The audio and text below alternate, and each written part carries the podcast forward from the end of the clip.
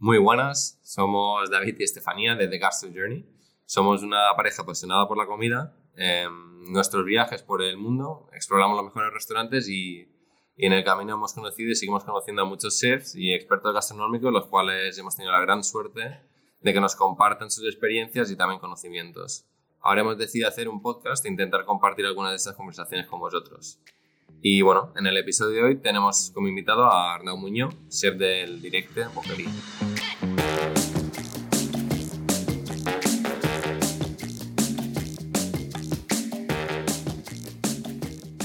Um, Directe Boquería es probablemente nuestro restaurante preferido en Barcelona. Le tenemos un cariño muy especial al lugar y también bueno, a Arnau y, y a Shui que, que, han estado ahí siempre.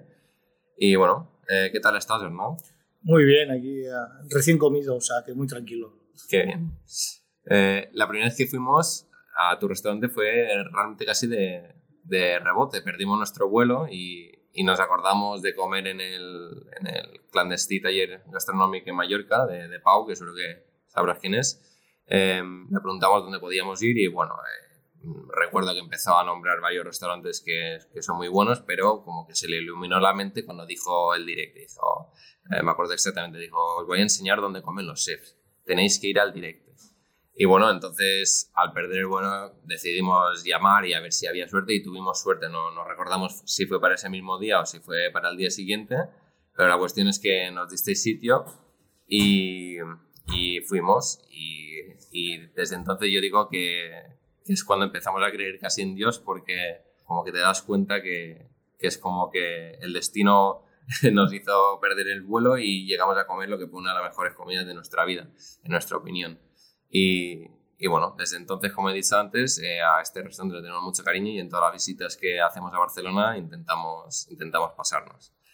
Y bueno, ahora de hecho hemos vuelto a comer en el directo, eh, acabamos de, justo hemos terminado y, y, estamos aquí ahora con Arnau, listos para, para empezar este, este podcast. Y bueno, después de que ya les contamos cómo llegamos aquí, eh, ahora cuéntanos un poco de ti, cómo y dónde empezaste a involucrarte en el mundo de la gastronomía. Pues también un poquito pues estrellado como vosotros, ¿no? Como que me conocisteis a mí de casualidad, yo también un poquito empecé de casualidad el tema de la cocina. Sí que es verdad que me gustaba desde pequeño, pero nunca lo vi como una profesión.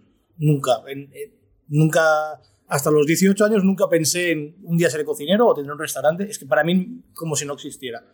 Pero bueno, me encontraba perdido con 18 años, estaba en el instituto, tenía que hacer la selectividad, no me apetecía para nada. Conocí, tenía un amigo que había, había estudiado un curso de pastelería y la verdad me, me flip, vino a buscarme un día al colegio y, y, y, el tío llevaba una maleta llena de cuchillos, de, de del gorro, el uniforme y me pareció súper divertido. Y entonces y pensé, hostia, ¿por qué no? no? Pero yo me, me apunté a la hostelería como que, mira, ¿sabes qué? Como no sé qué hacer, me, me apunto ahí y así por lo menos aprendo algo y yo que sé, cocino para mi familia, para mis amigos, y, pero ni, con ninguna intención de, de, dedicarme profesionalmente a esto. Sí que es verdad que me puse a estudiar cocina y al cabo de un mes me di cuenta que en mi vida nada me había gustado tanto y que me apasionaba y que podía pasarme las horas que fueran haciendo esto que esta, me hacía feliz. Pero lo descubrí así, fue un poquito de, hostia, qué caña, ¿no? ¿Cuántos cuchillos? El uniforme me hacía gracia y por eso lo hice. O sea, no fue... Pero luego sí que lo vas viendo y dices, hostia, de pequeño me gustaba ayudar a mi abuela a hacer croquetas, me, ayudaba, me gustaba ayudar a mi madre, ya había visto a mi padre cocinar. Todo, todo, sí que supongo que todo lo va sumando, pero no lo sabía, lo tenía en el subconsciente, supongo. Y entonces, bueno, así es como te apuntaste a una escuela, ¿no? Sí. Y, y luego, ¿cómo siguió? ¿Hiciste prácticas en restaurantes? O... Sí, corre, eh, correcto. Estudié en la escuela en Manresa, tenía que cada día coger el tren y me vaya, era una hora y media en, en tren. Y, y, ahí, pues claro, en el tren pues te juntabas con otra gente que lo único que hablabas prácticamente era de cocina, porque era una hora y media de tren. Entonces, hice muy buenos amigos allí y entre ellos Loren Sagarra, que era, uno de, de, los chefs creativos de Mugaritz durante los últimos 10 años, pero lógicamente ahí estábamos estudiando juntos, ¿no? Y el, y él, ya, él, él, sí que quería, sabía que quería ser cocinero desde pequeño. Y él, él, ya no hizo ni la ESO y se quedó ahí 15, 16, 17 años hasta que pudo entrar en el ciclo formativo de grado en medio, haciendo unos cursos para gente que no había hecho la ESO. Y, él ya llevaba tres años en la escuela, cuando nosotros, yo empezaba a hacer los tres años, por decirlo de manera. Que ya, ya iba, sabía mucho. Él, él, yo me acuerdo aún en esos viajes en tren, yo ahí supe que era ferranadería. Yo antes no había escuchado en mi vida hablar de que era ferranadería, de, de, restaurantes y todo eso. Entonces, ahí, hablando, pues te, te, empiezas, por uno por el otro, te empiezas a picar y a, y a querer conocer más. entonces, a raíz de tener este amigo, pues dijimos, hostia, vamos a coger este verano y vamos a hacer prácticas en un restaurante de estrella Michelin en Barcelona. Yo cogí la guía Michelin, me la compré ese año, la tengo, ¿eh? Y me, me, compré y dije, vale, el primer restaurante, por aquel entonces, que esto era el 2002, creo, el primer restaurante con estrella Michelin era, era creo que era Lavac. Llamé, no me cogieron el teléfono. Segundo restaurante era La Dama, porque iba por D. Llamé, me cogieron el teléfono. Quiero venir a hacer prácticas, ven mañana a verme. Fue así, y fui y estuve todo el verano ahí haciendo prácticas, pero fue así, no tenía ni idea de qué tipo de cocina hacían, ni de, qué restaurante era, ni dónde estaba, ni nada. O sea, yo me presenté ahí y dije, estrella Michelin, quiero aprender. Y lógicamente, pues ahí ya, en la dama, pues ya, ya ves un poquito lo que es la alta gastronomía y así vas, vas, creciendo. El siguiente año ya vino un profesor en la escuela nuevo que había estado trabajando Martín Berasategui, Seir de Can Roca, eh, la hacienda Benazuza, ¿no? del Bulli. Eh, era un era diferente de todo lo que nos enseñaron en la escuela, ¿no? Un tío que estaba más conectado con lo que era la cocina creativa, con la cocina moderna y tal. Y pues yo me puse muy a su lado para aprender del profesor y ya me puse a... Por las noches este tío se ocupaba del restaurante de la escuela y ya, tanto el segundo como el tercer año de la escuela, trabajé en la escuela por las noches. O sea, yo me pasaba de lunes a domingo en la escuela porque trabajaba los sábados y los domingos y por las noches trabajaba en la escuela y por la mañana estudiaba. Entonces, y así, esos tres años de escuela, por decirlo de manera, le saqué mucho, mucho, mucho rendimiento. Y de ahí, porque lo que hemos podido ver es que parece ser que como que el, el paso más representativo o donde más tiempo has pasado quizás fue el Commerce 24. Mm. Porque es que hemos visto, que nos impresionó mucho, que ahí estuviste un año como, como eh, pastelero y en solo un año pasaste a ser jefe de cocina realmente. Bueno, más o menos. Eh, Espera, mira, te explico. Justo cuando terminé la escuela con el profesor este, él tenía que abrir un restaurante en Sevilla, ¿vale? Y él me dijo, mira, ¿quieres venir de su chef de, de cocina a, a, Sevilla? Y yo dije, pues sí. Dice, mira, mientras tanto, como no va a abrir, me han contratado a mí, pero hasta que no esté abierto, eh, te consigo algo de trabajo en Sevilla. Entonces me consiguió el trabajo en la hacienda Benazuza, que tenía una estrella Michelin, y ese año ganamos la segunda. La cuestión es que me puse a trabajar ahí, el restaurante no se llegó a abrir nunca, al cabo de seis meses se volvió a Barcelona y yo me quedé en Sevilla un año.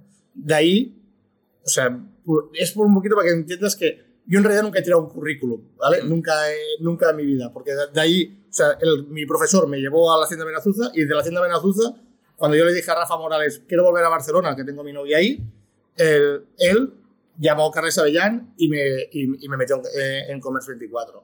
Entré en Commerce 24 de pastelero, no estuve un año pastelero, estuve tres, cuatro meses más o menos. Después me pusieron de jefe de producción, estuve dos, tres meses. Después los últimos unos dos meses más estuve de segundo y justo la persona que se encargaba de la cocina, el jefe de cocina, era un señor mayor, tenía, para mí entonces era, ahora ya no diría que es mayor, porque tenía 57 años y ahora tengo 37, por eso ya no lo veo tan mayor, pero claro, yo tenía 22 y tenía un tío en la cocina de 57, pues claro, lo ves como muy mayor, se puso de baja y tuvo que dejar eh, de trabajar. Fue un sábado para un martes. El martes Carlos me llamó y me dijo, no, échame un cable que no puedo venir. Y me fui encargando de la cocina sin que nadie me dijera que me tenía que encargar de la cocina, ni que era jefe de cocina, ni nada. Y me, lo fui sacando, me lo fui sacando. Y al, al, final, pues Carlos dijo, mira, Marnau, iba a buscar un jefe de cocina, pero yo creo que nadie conoce esta cocina mejor que tú. Entonces, llévala tú. Y él confió en mí. Claro, esto al principio, pues muy apoyado por Carles, el tema de creatividad y todo, pero ya a la que llevas un año, dos, vas, vas aprendiendo, vas pudiendo hacer, cambiando la carta como a ti te gusta, pues ahí me quedé 10 años. Dices, no es que me haya quedado 10 años haciendo lo mismo, ¿no? Y es que tuve una evolución ahí como cocinero, como jefe, también de, de, creatividad muy, muy grande, ¿no? Para mí, realmente no he desaprovechado esos 10 años. Estoy muy contento de haberlo estado. De, de ahí, en 2014, eh, decide Carlos cerrar el restaurante, temas, varios temas, ¿vale? Económicos, subida, cambio de contrato, de alquiler, Carlos estaba desvinculado del restaurante, nosotros, por decir, los que estábamos en el restaurante ya pues hacíamos lo, un poquito lo que queríamos o lo que para nosotros tenía sentido. Claro, llega un punto en que había que hacer una reinversión en el restaurante muy grande y Carlos es lo que dijo, yo es que esto ya no lo siento mío, yo tampoco. Entonces tomó la decisión de cerrar. Fue para mí el momento más triste de mi carrera, ¿no? porque una cosa que era como, como un hijo para mí, Parecido pues, a lo que le puede haber pasado a Borja, ¿no? Es esto, eso son unas bajonas importantes, ¿no? Porque tú lo das todo para un restaurante. Y ahí, en el momento en que cerró, me llamó Oliver de, de Enigma, que era, fue segundo de cocina de comer, pues seis años, o sea, trabajamos seis, nos conocimos en Ah, Sevilla. sí, sí, no sabíamos esto. Oli- Oli- Oliver, cuando estábamos en Sevilla, Oliver estaba en pastelería de Sevilla, en la hacienda de Benazuza, y yo era el jefe de pescados. Éramos dos jefes de partida. Y bueno, eh, tenemos mucha amistad. ¿vale? Y entonces, claro, luego vino a comer, estuvo mucho tiempo, mucho tiempo estuvimos trabajando juntos. Y Oliver me llamó y me dijo, oye, Arnau, ¿qué haces? Y yo, pues no sé. Me dijo, pues mira, vamos a abrir Gertibiza, son seis meses, ¿qué te parece? Digo, mira, compromiso de seis meses, no tengo claro qué voy a hacer con mi vida, acabo de hacer todo lo que, todo lo- todos los pilares que tenía construidos se acaban de derrumbar. Entonces, y, y entonces me fui a trabajar para Albert, hice la temporada en Ibiza, fue muy dura, fue el primer año. Ahí Ah. estuvo Rafa Zafra. Sí, estaba Rafa Zafra, estaba yo. Y nada, eh, ah, después de hacer la temporada, pues Albert se quedó contento, Ferran también. Ferran me dijo para volver la temporada siguiente que se iba a encargar más él. Albert me dijo para venir al barri. Yo, pues, era un momento de felicidad estupenda. Dices, joder, los dos hermanos me han ofrecido trabajo, ¿sabes? es cojonudo. Y, y nada, decidí ir, a, ir aquí al barrio porque así pues, podía ver más cosas y tenía ganas de conocer el Pacta, conocer la bodega, conocer todo, en una posición de, estar en el taller creativo y de, y de poder ver un poquito todos los restaurantes. Y me pareció interesante. También es verdad que cuando estaba ahí en el taller y todo, pues me di cuenta un poquito de que, de que estaba en un lugar muy envidiado por muchos cocineros, pero que tampoco me sentía realizado del todo. Al final estaba teniendo que hacer, hacer unas recetas pensando como pensaría otra persona, ¿no? Al final tú eres un ejecutor, sí que tienes que crear, pero tienes que crear en una línea y yo, pues a mí, para mí eso era un poquito complicado. En ese momento es lo que yo decidí montar mi restaurante. Eh, eh, fue eh, cuando yo estaba trabajando para Albert es cuando me di cuenta que tenía que montar lo mío, que esa era mi evolución, no era intentar llegar más arriba con Albert no sé qué, sino era hacer lo mío.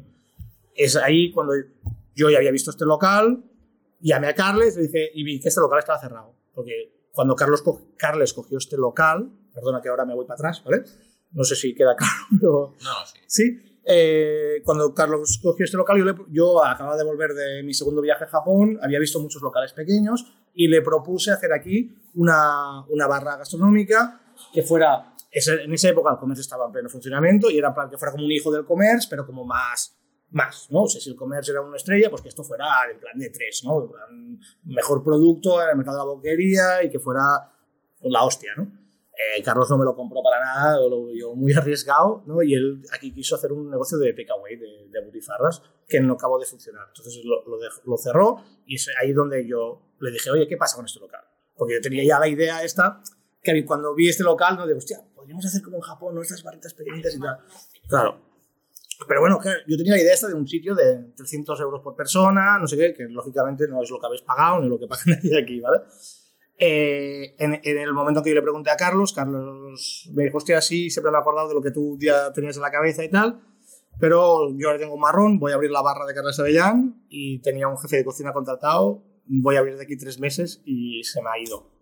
Me dijo, échame una mano y yo te eché una mano. Y fue un poquito, pues Carlos me ayudó, o sea, yo le ayudé a él, le ayudé con todo el proyecto de la barra, le ayudé con toda la carta de la barra, hice todo un año de rodaje, sin ninguna prisa para irme, pero sabiendo que me tenía que ir y al igual. Y entonces, ya cuando la barra estuvo rodada, Carlos me dijo, mira, Raúl, para ti, y ese por decir de una manera fue mi traspaso de local, que por, por eso, si no hubiera sido por Carlos, nunca podría haber abierto directa. ¿no? Ok, y bueno, eh, cuando hablas de la, de la barra, ¿te refieres a la barra que estaba ahí por la Barceloneta? o- Correcto, sí. Sí. La, la- la- sí, que ganó la estrella hace dos años y que este año ya no. Se ha ido al, al Hotel Vela, ¿no? Sí, sí. Vale, vale.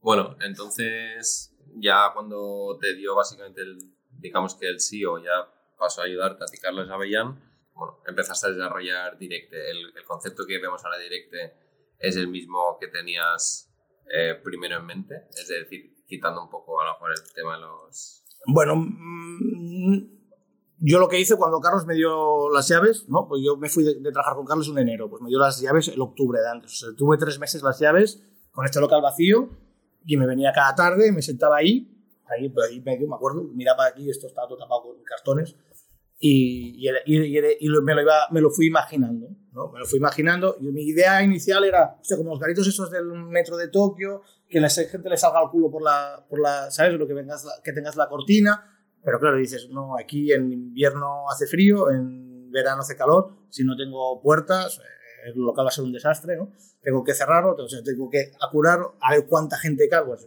ves aquí con un celo, dibujaba en el suelo, midiéndolo todo, y todo, o sea, es, que está medido para que este paso de aquí, porque claro, llega un punto en que dices, vale, yo tengo toda esta idea, pero ¿es posible?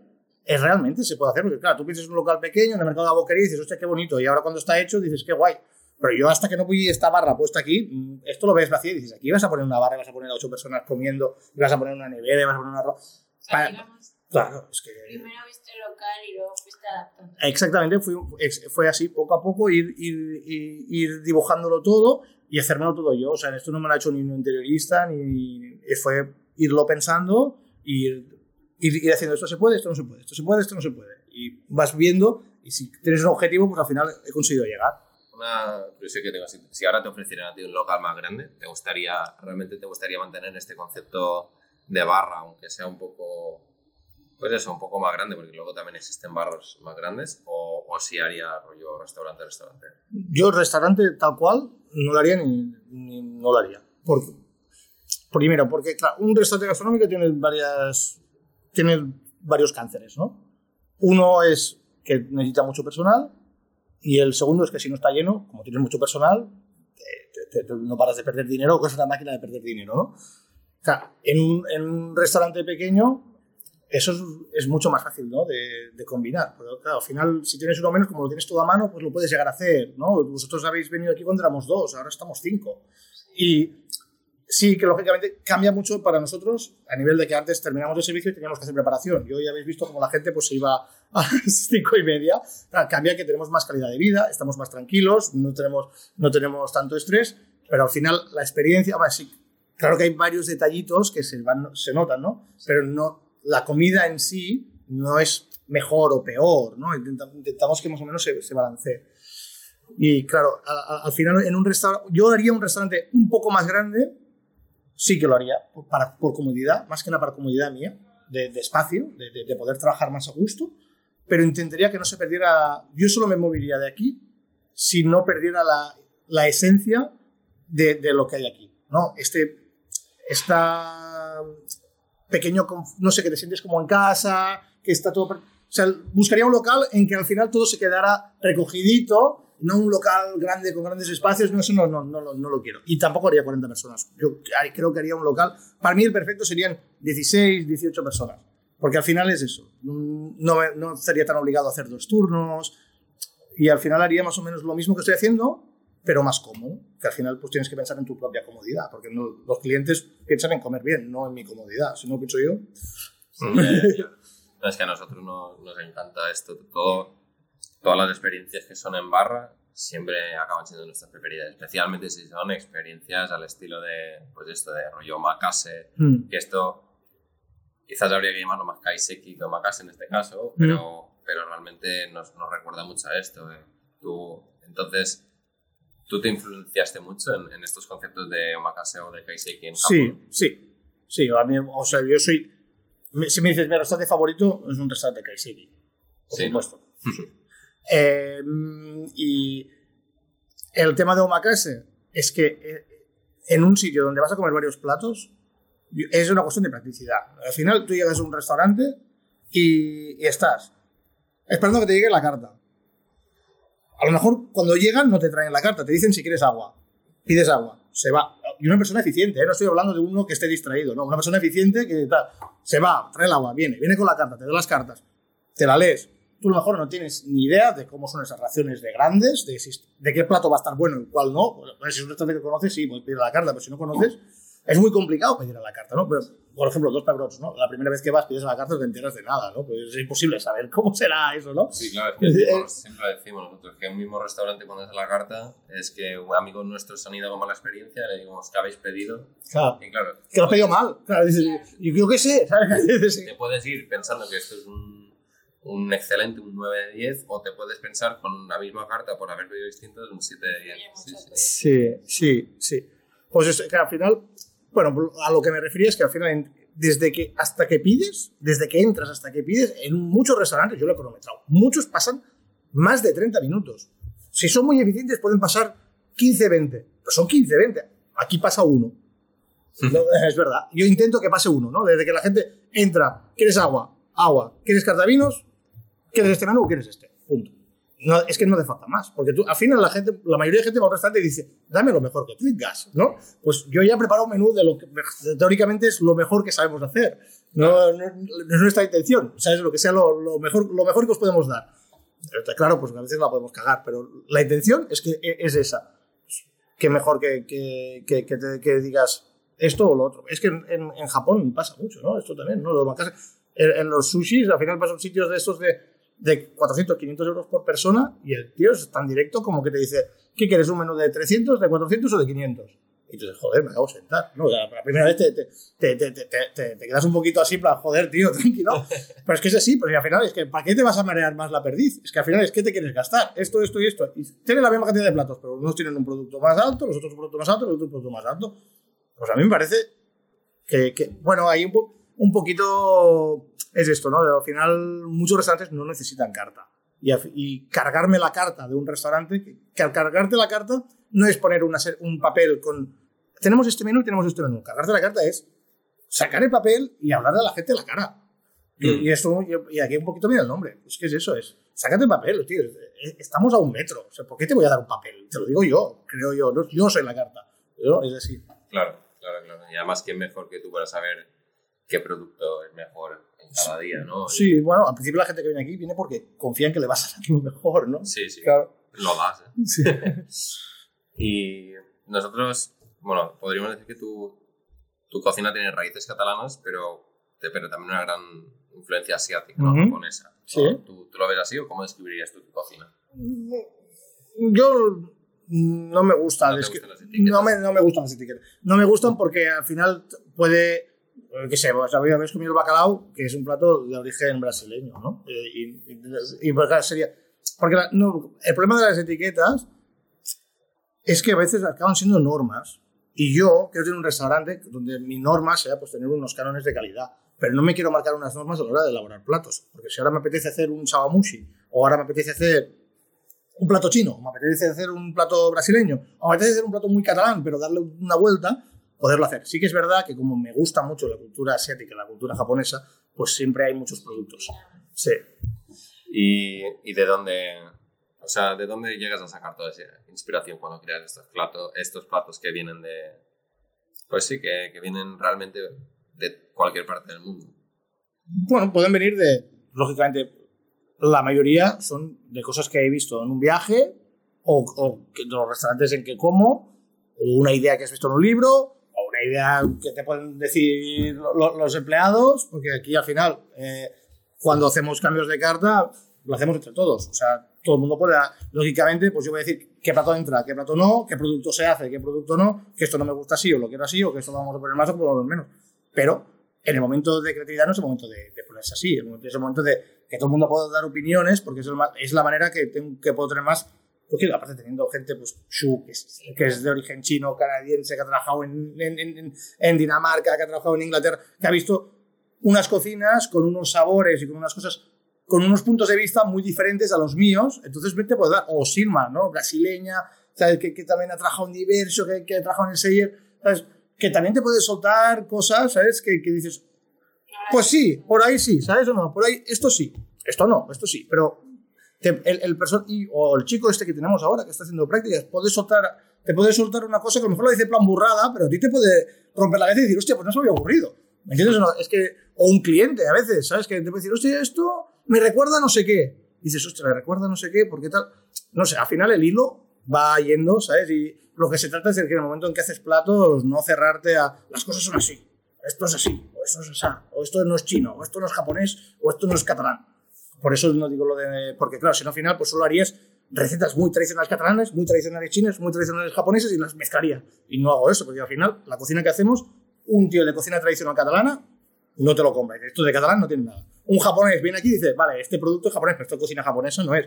Viene un chino y te dice lo mismo. Esto, eh, no en, en, este producto es chino, pero esto no es de China.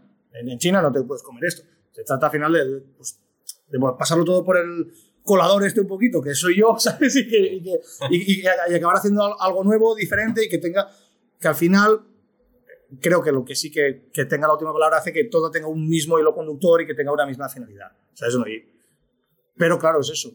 Yo solo no llegaría a estas cosas. Lógicamente, pues hay un equipo detrás que, que, que me tengo que apoyar en ellos. Es que es mi misión como, como chef, es saber aprovecharte de, de tu equipo. O no? Aprovecharte en el buen sentido, aprovecharte de sus, de sus capacidades. Claro. Sí, sí, sí. Sí, es lo que te iba a preguntar de si apoyaban en los creativos. Siempre. He estado contigo desde el inicio. Shu, sí, ahora se, se va. se va, sí, ahora se vuelve a Canadá, ahora en marzo. Y-. Sí, bueno, pero era una cosa que ya sabíamos que iba a pasar. Habrá pasado dos años con, conmigo, ha sido una y ha hecho sobre todo la parte más difícil, que fue el primer año, que estábamos los dos solos.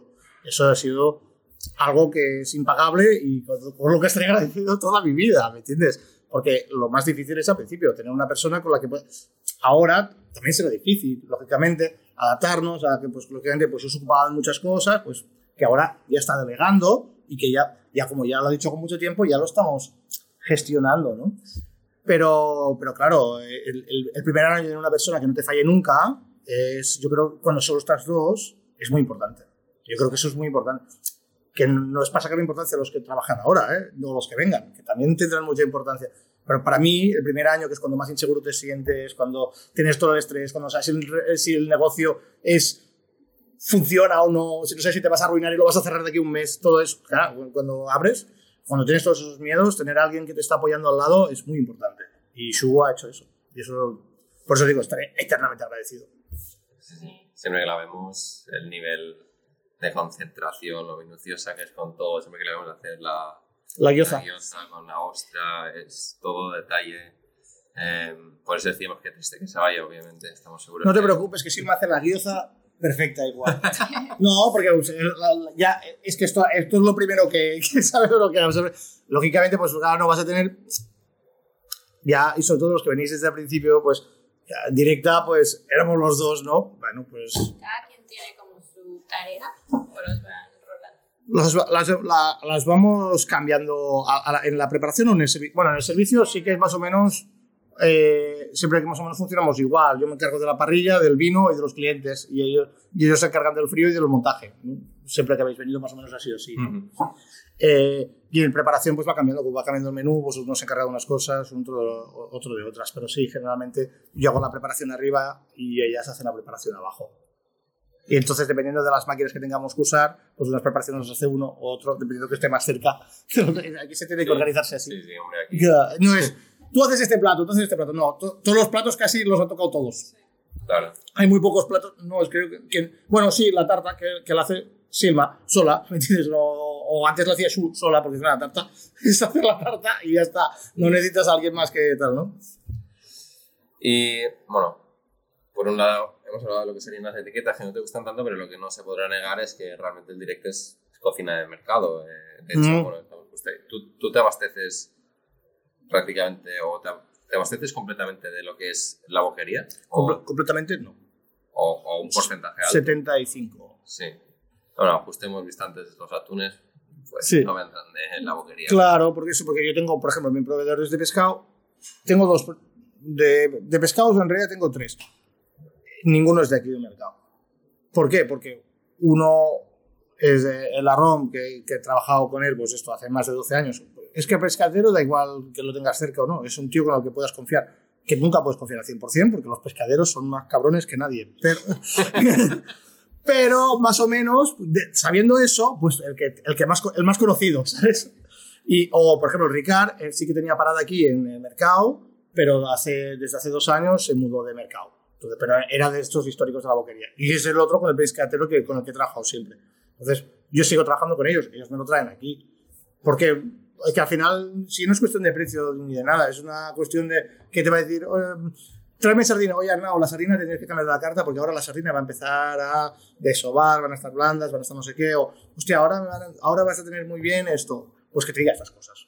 O, o diga, oye, no me pidas esto de este tamaño porque te va a salir muy caro, eh, si quieres pide el otro, que te va a ir bien, o estas cosas, ¿no? Pues esto, esto solo te puede decir alguien con el que tienes una confianza, una relación, ¿no? Y, y esto, o, o, que un día te dirá, pues mira, hoy no te lo traigo porque no está bien, no es para ti.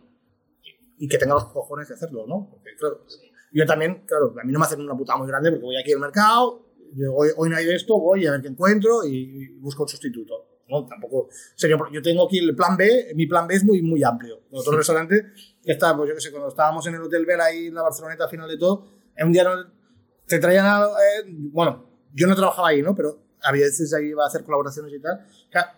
¿Cómo lo devuelves? ¿Lo devuelves y qué? Y te quedas sin producto, que no tienes carta. O sea, pues, hostia, sí, esta lubina está un poquito abierta de aquí, pero ¿qué haces? Te la tienes que quedar. Como mucho negociar con el pescatero a ver si te baja un poco el precio, pero te la tienes que quedar aunque tenga un golpe. Porque estás jodido. En cambio, yo no. Yo puedo decir, esto si no está perfecto, atrás. No voy aquí, lo cojo aquí. Y aparte se lo digo, ya lo saben. Ya lo saben que estoy en el mercado. Y eso, lo mismo con cualquier verdura. Las verduras sí que las compro todas aquí, las frutas aquí, los guisantes sí. Los erizos que nos traen directos de Galicia, ¿sabes? ¿Por qué? Pues consigo más calidad y mejor precio. Entonces, pues hay que hacer esto. Los productos japoneses los podría comprar en el mercado, porque los venden pero lo, compran un proveedor de, productos japoneses que lógicamente tienen más calidad, mejor precio también. Aquí puedo comprar una cosa de un nivel muy de casa a un precio infladísimo, que ¿por qué? O sea, si tienes que comprar cada día, pues es eso. Pero por lo general sí que cada día con la compra al mercado. Entonces, eso sí. Por la mañana antes de abrir, sí, ¿no? Sí. entonces, eh, una vez hecha la compra, eh, lo que yo me imagino, bueno, lo es para cualquier sitio, pero especialmente en un lugar tan pequeño, lo que es la mise en place tiene que ser clave, clave, ¿no? Imagino, porque mm. esto si no funciona óptimo... Claro, bueno, nosotros hacemos mucha preparación, pero tenemos, intentamos ya hacer unas preparaciones un poquito inteligentes. ¿Qué quiere decir con lo inteligente? No es que las otras preparaciones sean tontas, ¿no? Eh, es, es, es, es, más que nada como ya sabemos que tenemos poco tiempo de preparación, que tenemos mucha preparación, Fijaros, pues nosotros usamos muchos encurtidos, muchos fermentados, son cosas que se hacen una vez a la semana. Solo lo haces una vez a la semana y se está conservada perfectamente. Hay algunas que son de día, ¿eh? las tartas se hacen cada día, los se tienen que hacer cada día, los erizos se tienen que abrir cada día, las otras se tienen que abrir cada día. Todo esto sí, pero como ya hay muchas cosas que se hacen cada día, todo lo que es producto fresco, todo lo que es producto, verduras y tal, casi ninguna es verdura crua, los guisantes sí. Pero hay muchas cosas que son que se pueden encurtir, que se puedan no sé qué, entonces las tenemos, lo tenemos muy preparado, entonces de una manera que para nosotros sea muy ágil y muy fácil. Entonces, eso, ahí decía lo de preparaciones inteligentes. La, la codorniz de hoy, eh, lo había dicho antes, ¿no? ¿Cuánto tiempo ha estado? Ya, esta codorniz está hecha del miércoles de la semana pasada. Increíble. bueno, de mi vida, ¿eh? pues que está porque queda súper reblandecida la, la, la, carne, se queda como adobada y en la parte eh, mantiene jugos porque como se cura de la soja de, de, de, la marinada, se, se, queda, se queda todo el jugo dentro de la pechuga, ¿no? Y, tanto del muslo. Entonces, eh, coges una, coges una codorniz cruda de ahí, de aquí delante, porque son de aquí delante, ¿eh? y la, la, pones a parir al lado de esta y dices, pues está seca. no, no, es verdad. O sea, la coges de la misma manera. Y dices, ¿y esto tiene 10 días? ¿Y esto tiene uno? ¿Y es mejor lo que tiene 10 días? Pues sí, ¿sabes? Sí, sí, suena raro, pero eso sí. sí. Lo único malo para mí de este plato así el agua en limón porque me muerdo los dedos. ¡Ay, te ha picado todo! Um, has mantenido algunos platillos, ¿no? Por todo el tiempo. Básicamente porque gustan tanto que quizás si lo quitas cortan el como nosotros, sí. la tarta. Sí, bueno, la, la, tarta no se puede sacar porque recibo amenazas para sacarla. Y después sí que hay algunos platos, pues como el ramen, como la gyoza, que han tenido mucho éxito ¿no? Y que pues hemos ido cambiando los otros y estos se han quedado más, porque al final pues son platos que mucha gente no lo ha probado y, no, y que la gente que lo ha probado no creo que le, que, que le enfaden repetirlo. repetirlo, ¿no? Contrario, ¿no? Yo creo que... Entonces, hay algunos como... Y también hay, son, productos, son platos de producto temporal, o sea, son platos que se pueden hacer todo el año, ¿no? La, la codorniz también lleva bastante tiempo. Bueno, hay tres o cuatro que llevan bastante tiempo, ¿no? Sí, hay varios. Sí, claro, y los otros han ido rotando y algunos vuelven. No sé. Mm, la verdad que al principio sí que hacíamos todo el cambio de menú por estación y ahora pues vamos cambiando pues cuando tenemos... Yo creo que ahora el menú a mí me gusta mucho y, o sea, me siento muy contento con, con el menú y para cada cambio el plato nuevo tiene que ser igual o mejor. Entonces ya no siento la necesidad de tengo que cambiar porque tengo que cambiar la estación. Entonces, porque, porque también lo ves, ¿no? Lo percibes con los clientes y todo. Entonces, es, pues bueno, ahora va- vamos a decir los platos de una manera más pausada, pero no me quiero equivocar, ¿sabes? ¿No? Con el cambio, sí, que tenga algo que, si saco el ramen, pues que tenga una, una cosa que, te, que, que tenga la misma gracia, que tenga todo, o mejor, ¿no? Pero para cambiarlo por algo que está bien, pues me, me quedo con el ramen, ¿me entiendes? Un, plato que recuerdo que, que solo nos lo dieron la primera vez y que fue de nuestros mejores, que fue la primera cosa que hemos comido en nuestra vida, aquí en el directo, fue que era, era una sardina marinada en manzanilla y melón, puede ser. Ah, Qué espectáculo, pero esto, claro, lo guarda más para el verano, ¿no? sí, hostia, me acuerdo de esta sardina. Uf, qué cosa más buena. Y no se me acaba de acordar ahora y bueno, pues ya que ahora ya no va tanto por estaciones, eh, la próxima vez que venga a ver si... Bueno, un poco sí, ¿eh? porque el guisante, pues lógicamente sí, el erizo sí, pero es más, ahora, y como ya no hay carta escrita, no, antes teníamos el menú escrito aquí en la puerta, ponían la, la- la temporada encima, y ahora pues es, como, es más anárquico, ¿sabes? Y bueno, el cheesecake es lo mejor del mundo. Para- Gracias. ¿Cómo llegaste a, a crear esa? Es tu receta. Os te explico, cómo- el origen de este cheesecake es... Son dos cheesecakes. bueno, son dos. En realidad son dos postres.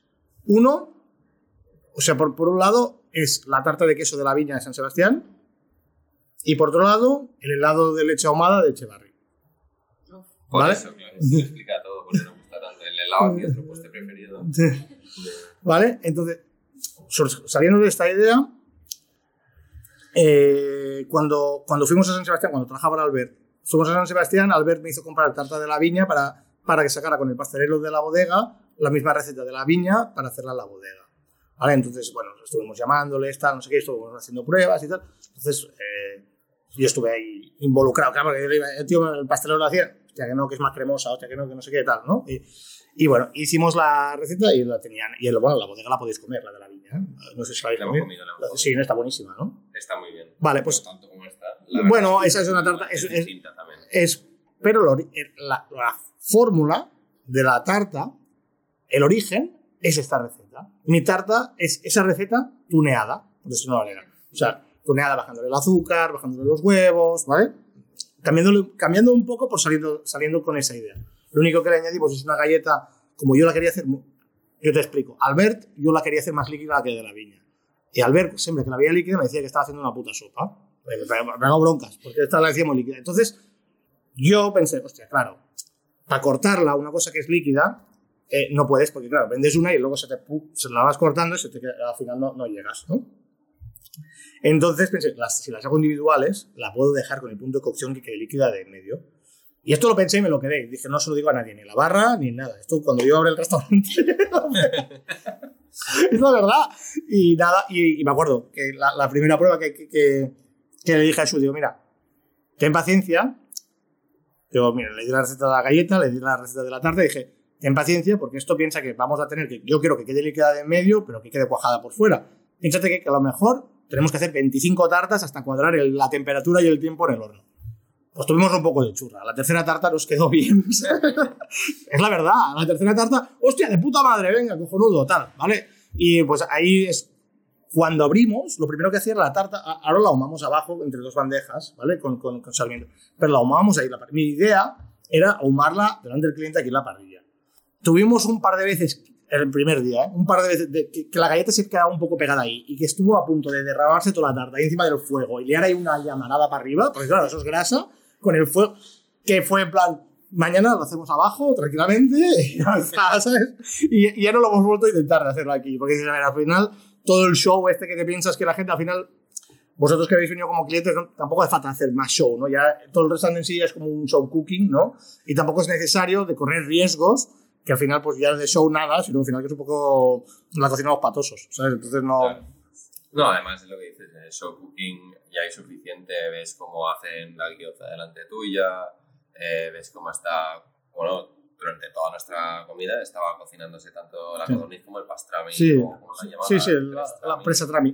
Trami. Eh, entonces, bueno, ya vas viendo y tienes tantas cosas con las que quedarte que de hecho yo ni siquiera me había planteado nunca que, que no preparaban la tarta aquí, ¿sabes?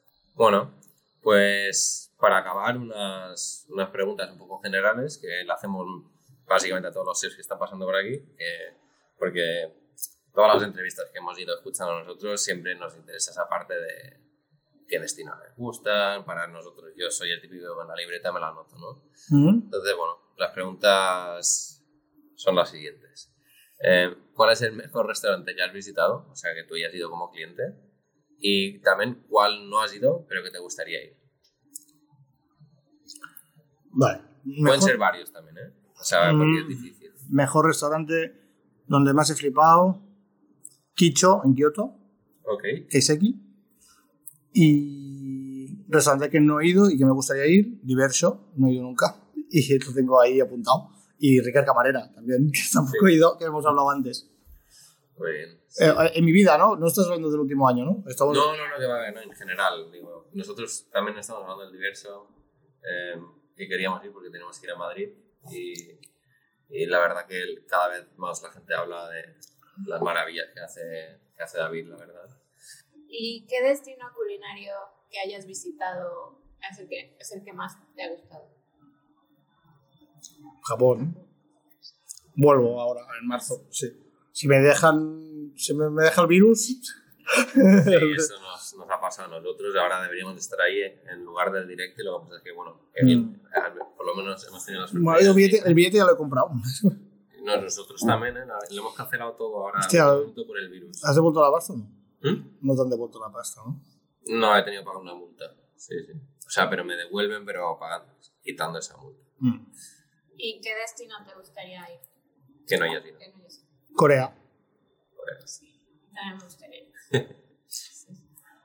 pero tú por productos de belleza. Ah, sí. ¿Ah, sí? ¿Ah, ah, sí? No, no tenía ni idea. No sabía ni que tenían productos de belleza en Corea. Tú sabías de la comida. Sí, claro. Sí, sí. Y, y, alguien que te haya inspirado así especialmente en tu recorrido, tu camino gastronómico. Alguien que me ha inspirado en mi. A ver, Ferran siempre ha sido el puto amo, ¿no? Borja la ha dicho también. o sea, ya Ferran siempre lo tienes ahí como, wow, Ferran, ¿no? Desde, desde que empiezas a cocinar. Cuando ya sabía cocinar un poco más, Andoni, ¿no? De, de, Mugaritz. Y ahora mismo creo que no tengo, no tengo ídolos ahora mismo. O sea, con respeto para todos los cocineros, pero ahora mismo no es eso que... No hay alguien, no sí, no hay, no hay alguien que me inspire más o menos ahora mismo. Porque a veces, te digo, a mí me inspiran más restaurantes que no me gustan que restaurantes que me gustan mucho. ¿Así? ¿Ah, esto... ¿Cómo se come, no? Sí un restaurante que no me gusta, o sea, quiero decir que no me gusta cómo han hecho las cosas, me, se me inventa un plato en mi cabeza al momento. Porque tengo claro cómo yo haría eso. Claro. ¿Me entiendes? Entonces, tengo la idea de cómo hacer un plato ya, pero de puta madre. Y esto le sobra, y esto no sé qué, y ta, ta, ta, ta. Quiero un restaurante que lo hacen todo de puta madre, mm, es que lo hacen de puta madre. Entonces, lo único que se te ocurre es coger y le saco esto y le pongo eso para que sea mío. Pues vaya mierda, ¿no? De creatividad, ¿no? robar. Claro, o sea, a ver, que luego sí que también, eh, o sea, yo he ido a, al Dos Pebrots que me encantaba y sí que había alguna cosa que, que, puedo haber visto y que luego me haya servido y que luego yo le he dicho, mira Borja, esto me ha inspirado en ti. Y me dice, pero no se parece en nada. No, él hacía la, la, me acuerdo, hacía la, una ensalada de perdiz en escabeche que a mí me flipaba, me encantaba. O sea, yo antes vivía encima de los Pebrots y podía ir un día entre semana solo a comerme la ensalada de perdiz y irme. Me encantaba. Y yo hice un, un, un samonete en escabeche con ají amarillo y Escarola. Es que no se parecía, pero claro. Pero, pero a mí, para mí venía de la idea de la perdiz.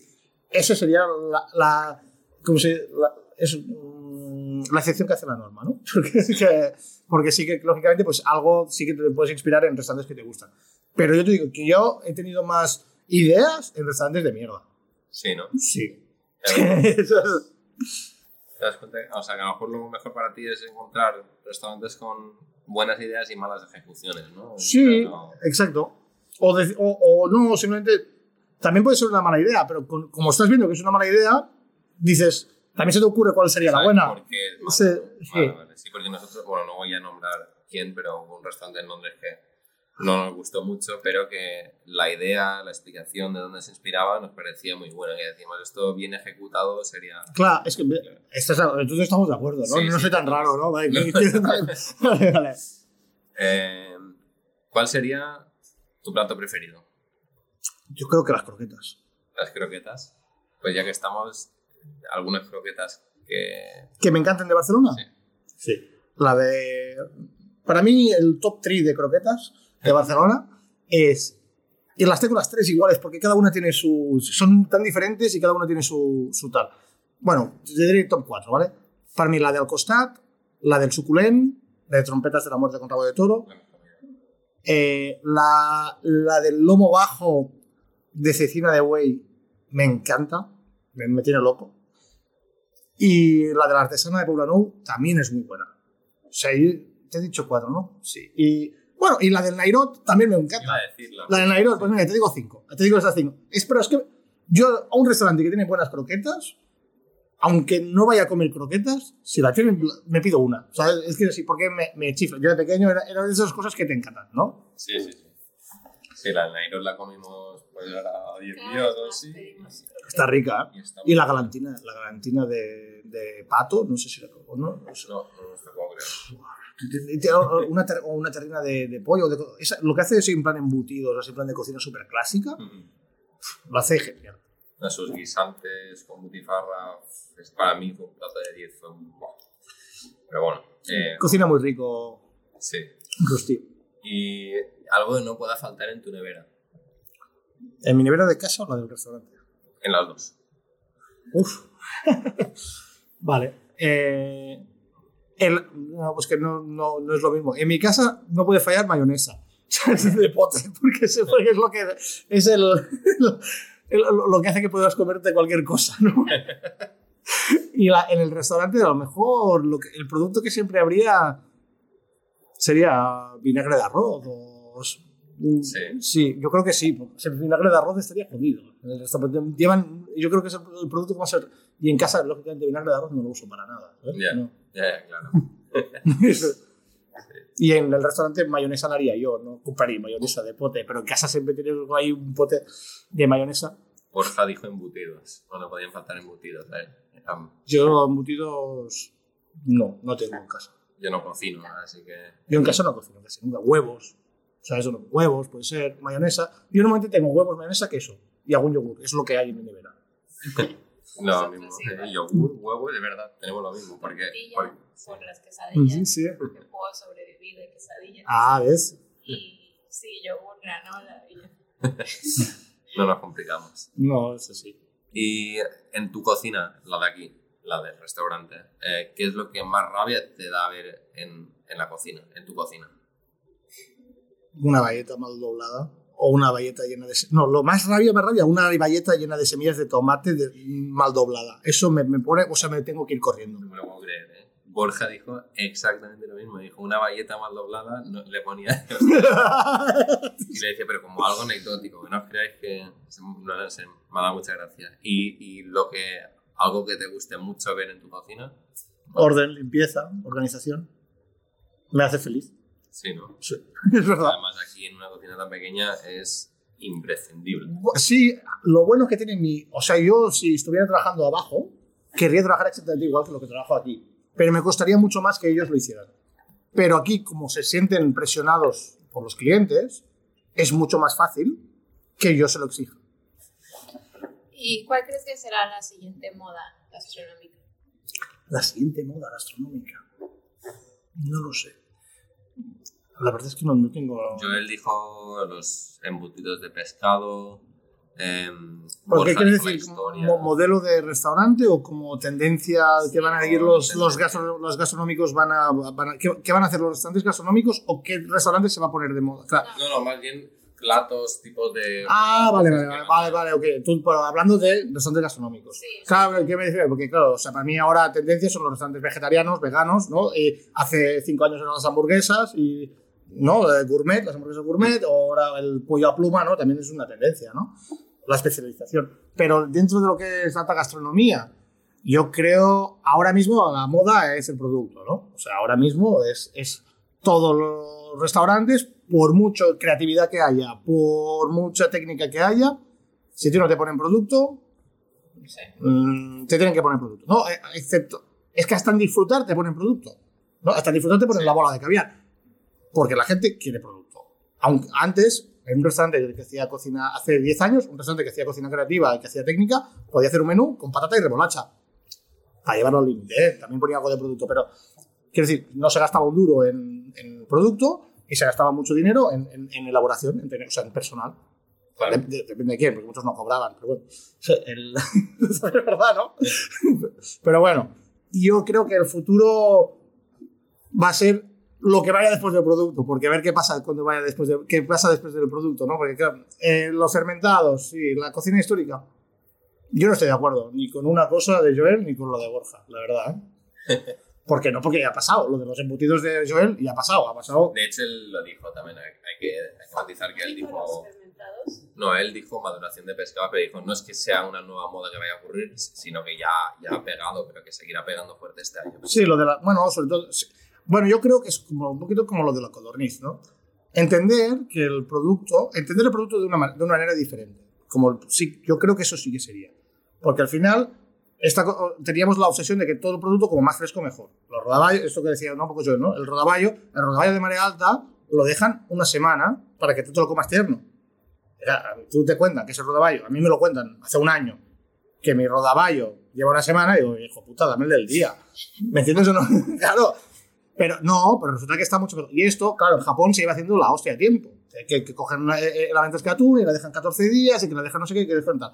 Pero entender que el producto, no como más fresco, es mejor. Yo que sé, pues que, lo- que alguien entenderá que, que el plátano super madurado, pues resulta que te puede aportar algo en un plato. Eh, claro, el punto, el, al final la maduración de las cosas y la, el la, la viejez que pueda tener una codorniz un pescado, ¿no? o, o añejarlos, ¿no? o envejecerlos, o como queramos decir, altera el producto. En realidad también estás cocinando. Cuando lo estás dejando en, en la nevera, estás haciendo que ahí ocurran cosas y es, es también una parte de cocina que ahora se está teniendo en cuenta. Los grandes chefs.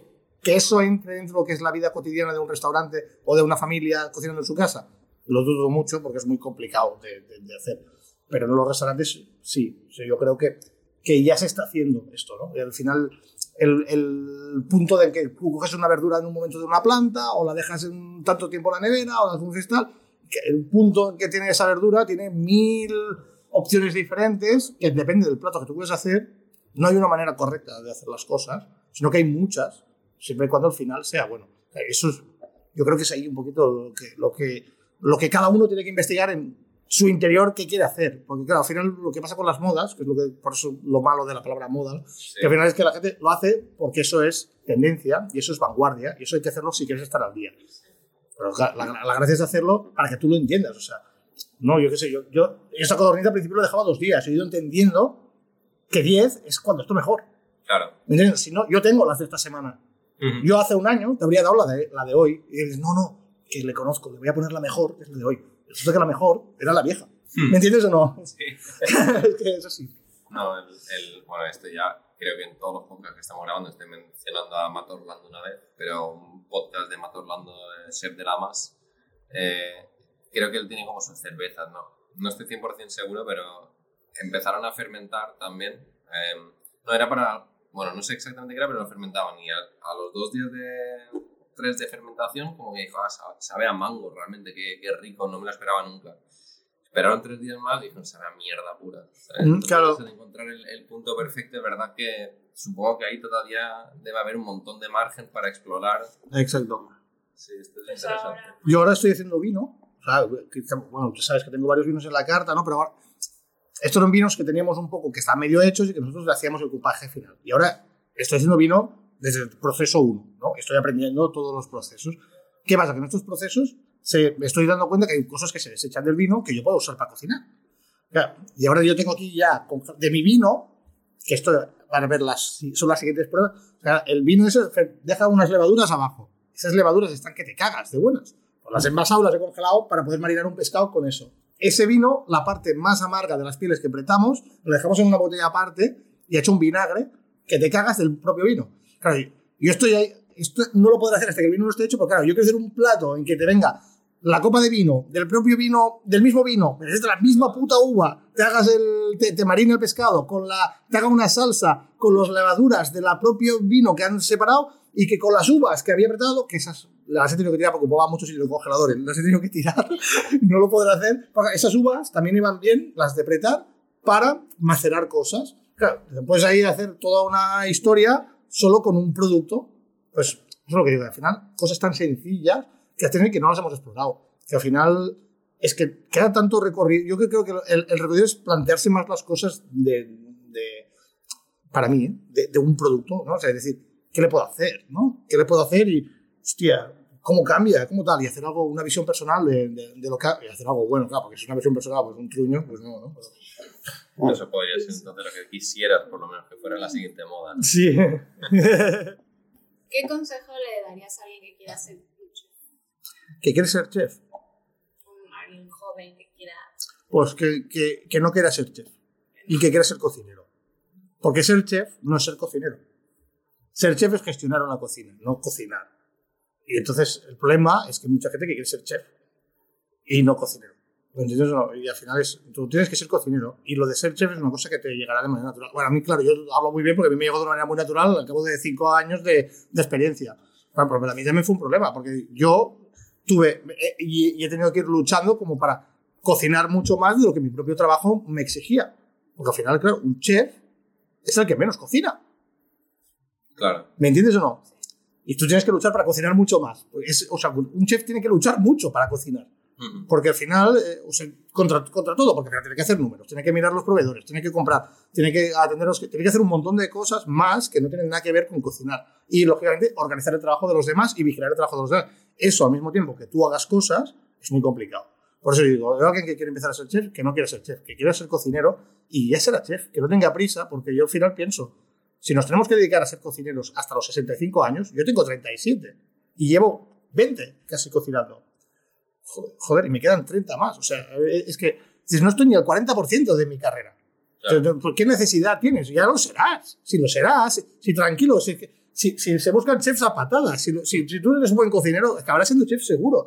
El problema es que la gente ya quiere, quiere triunfar, quiere salir en una revista, quiere ser famoso, quiere ser Adrià. Ferran Adrià hubo uno y no habrá más. Es, es, por, por, muy creativos que sean. O sea, el, el, chef que revolucionó la gastronomía fue uno, y no es porque fuera, es porque en ese momento estuvo en ese tal, y, y punto. Los, por muy buenos que, y no es que, que, René sea peor o mejor, pero no ha hecho la revolución, la revolución la hizo Ferran. Yeah. Eso lo yo, creo yo, ¿eh? Esto también lo mencionó Borja, que decía que, bueno, que hablaba un poco de los, decía, es, es casualidad que todos estos chefs como René hayan pasado por el Bulli o hayan pasado antes por el Mugaritz o que, o que todo esto como que todo tenía este que casi casi todo llegaba al mismo origen que era básicamente el Bulli ¿sabes? Mm, lo que sí. comentas.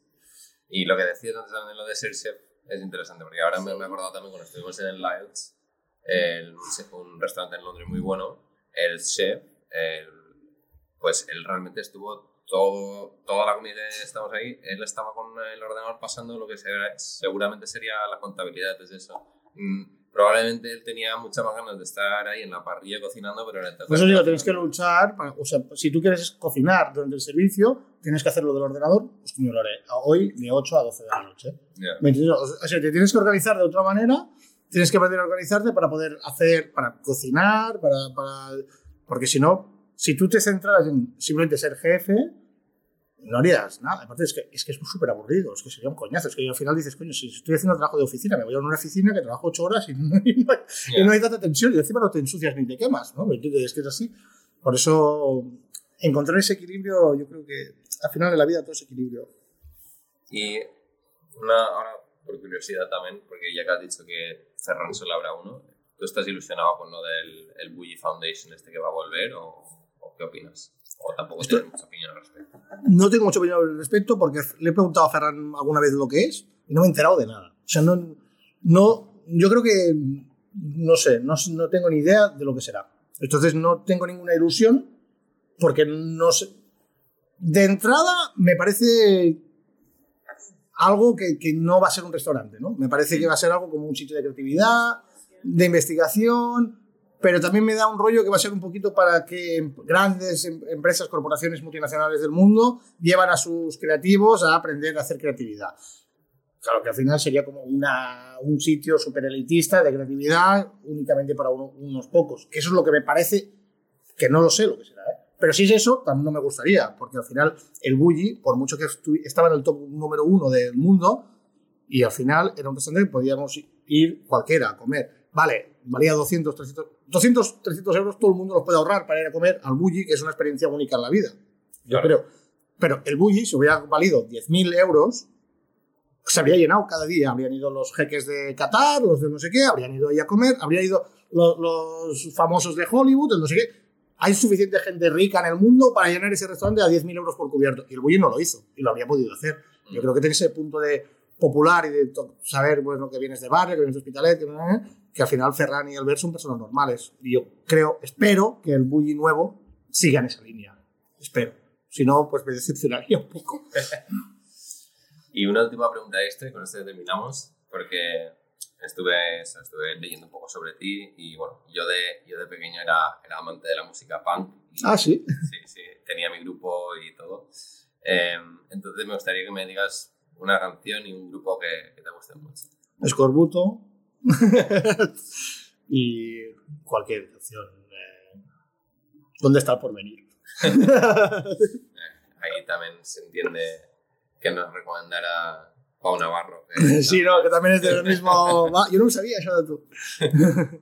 Pues muy bien, muchísimas gracias Arnau. Eh, nos ha gustado mucho tanto comer este mediodía y, y ahora este, esta entrevista y estamos seguros que le va a gustar a, a todos. Muchas gracias a vosotros. Gracias.